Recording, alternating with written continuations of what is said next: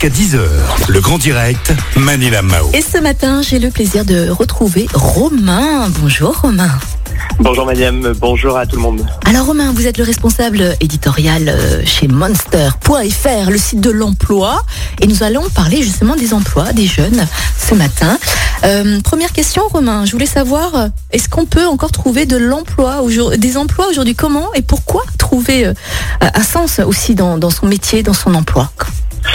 Alors oui, malgré le contexte de crise, on peut toujours trouver un emploi euh, aujourd'hui. D'ailleurs, sur euh, le site monster.fr, on a plus de, euh, de 110 000 offres disponibles actuellement, ce qui veut dire que les entreprises continuent de recruter selon les secteurs qui sont plus ou moins impactés par la crise, avec des secteurs essentiels et qui sont au contraire en recherche encore plus forte de candidats et de nouveaux potentiels pour rejoindre leurs équipes. Mhm. et c'est vrai qu'on constate un phénomène qu'on appelle le brown out, donc c'est un, anglicisme pour signifier la, perte de sens au travail. Euh, ce phénomène est exacerbé par la crise, avec justement, comme je le disais, des, euh, des secteurs qui sont considérés comme essentiels, d'autres qui le sont moins, des euh, salariés qui ont été mis en chômage partiel, d'autres en télétravail complet qui le vivent mal, et on, a des, salariés, notamment des jeunes, qui perdent le sens dans leur travail, alors mm. que c'est très important pour eux, donc ça devient problématique. Oui, bien sûr.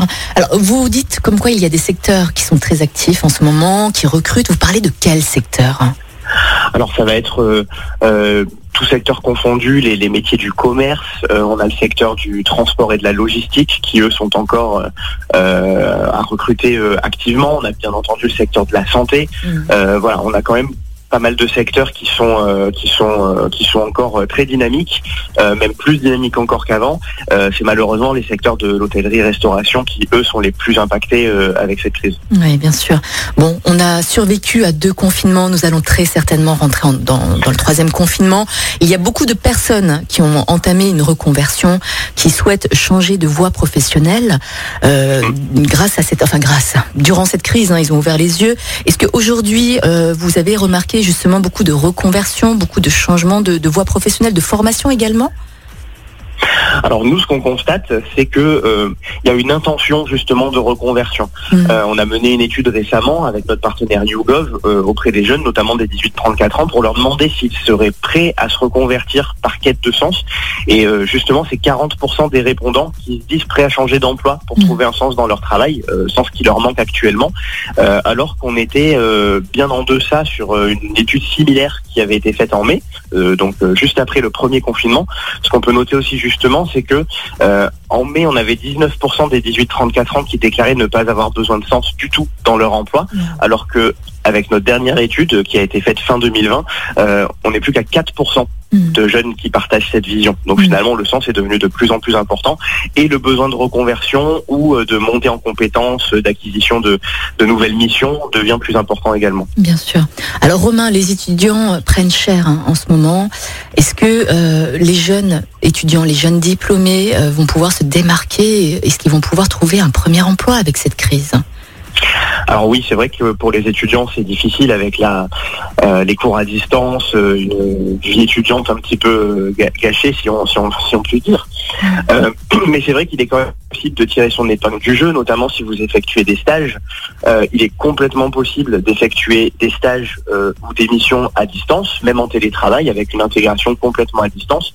Ce qu'il va falloir faire, c'est quand on va rentrer sur le marché du travail, justement expliquer aux recruteurs comment on a appréhendé cette crise. Est-ce que justement on a réussi à trouver un stage et on s'est bien adapté au télétravail, on a pu euh, euh, aller de l'avant et euh, trouver des missions qui nous conviennent et, se mettre au service d'une entreprise? Est-ce qu'au contraire on n'a pas trouvé de stage mais on a trouvé peut-être un, un job alimentaire et euh, ben, il faut expliquer pourquoi on l'a fait et, euh, comment ça peut servir le projet professionnel. Est-ce qu'on en a profité peut-être pour développer un projet extrascolaire? Voilà, tout ça, ça s'explique sur un CV. Les recruteurs finalement, eux aussi ont vécu la crise, donc sont compréhensifs, comprennent la situation et, euh, vont pouvoir euh, analyser ça du moment qu'on l'explique correctement et qu'on arrive à le transformer en avantage. Bien sûr. Alors on parle aussi de carrière internationale. Il y a beaucoup de, de jeunes diplômés hein, qui souhaitent euh, partir à l'étranger, ce qui est tout à fait normal. Je peux parfaitement comprendre. Mais est-ce que c'est le moment là aujourd'hui? Est-ce que c'est le moment de partir? Est-ce que c'est judicieux justement de postuler ailleurs à l'international? Alors c'est un peu plus difficile en ce moment en effet puisqu'on a euh, euh, certains pays comme les États-Unis ou l'Australie qui ont complètement fermé leurs frontières, notamment aux Français. donc c'est vrai que si le, rêve était de partir dans l'un de ces pays, euh, il va falloir reporter ça plus tard, certainement quand le contexte sera aura évolué et sera, positif. maintenant, il n'est pas trop tard pour partir. On peut s'orienter vers d'autres pays d'Europe. le gouvernement notamment a mis en place une, initiative qui s'appelle Chèque Relance VIE pour permettre aux entreprises, avec un coup de boost financier, d'envoyer certains salariés ou certains étudiants dans, dans des pays étrangers. Donc, il est encore possible de le faire. Il faut bien se renseigner, bien se renseigner sur le pays dans lequel on a envie de se rendre pour euh, voir également euh, le, contexte sanitaire, hein, s'il est favorable ou non, et, euh, voir s'il est possible de partir, mais c'est possible en tout cas. Mhm. Alors aujourd'hui nous sommes beaucoup en télétravail, hein, Romain, beaucoup de personnes passent aussi des entretiens à distance, en visio. Quels sont vos conseils pour réussir son entretien vidéo? Parce que là aujourd'hui c'est carrément une autre façon de recruter. Hein. C'est une autre façon de recruter, oui, mais qui est tout aussi importante. Alors l'avantage de l'entretien vidéo, c'est que c'est en général moins stressant, on pas en face du recruteur, donc euh, on est protégé entre guillemets par le digital, mais il n'empêche qu'il y a certaines choses qu'on ne peut pas euh, transmettre avec le digital. Donc c'est un exercice qui est tout aussi difficile qu'un entretien euh, en réel. Alors moi ce que je conseille c'est de d'abord soigner sa tenue, quand on fait un entretien à distance, on s'habille comme si on allait à un entretien euh, euh, classique. Euh, voilà, on, se présente bien, on choisit un lieu calme, une pièce calme et bien lumineuse chez soi, si on réalise l'entretien chez soi. voilà, on évite de faire ça avec la cuisine, avec la maman qui cuisine derrière, par exemple, ou le papa. on fait attention à sa posture. voilà, on, évite d'être avachi dans le canapé, on se tient droit euh, sur sa chaise. Euh, ce qu'on veut, c'est montrer une image professionnelle au recruteur, même si on va travailler potentiellement à distance avec lui. Euh, et puis, ce qui est important, c'est de rester soi-même, de rester authentique, de, parler de ses missions sans avoir à se vendre nécessairement, d'utiliser la crise aussi pour euh, rebondir et pour expliquer aux recruteurs comment on s'en est servi pour avancer dans son dans son évolution professionnelle. Et euh, c'est surtout de répéter également son entretien euh, puisque c'est plus difficile d'interagir en digital avec quelqu'un qu'à distance, il y a un peu moins de naturel, donc il faut surtout répéter pour ne pas oublier ce qu'on a envie de dire, les messages qu'on veut faire passer et, et, et et des messages qui sont importants pour nous. Bien sûr.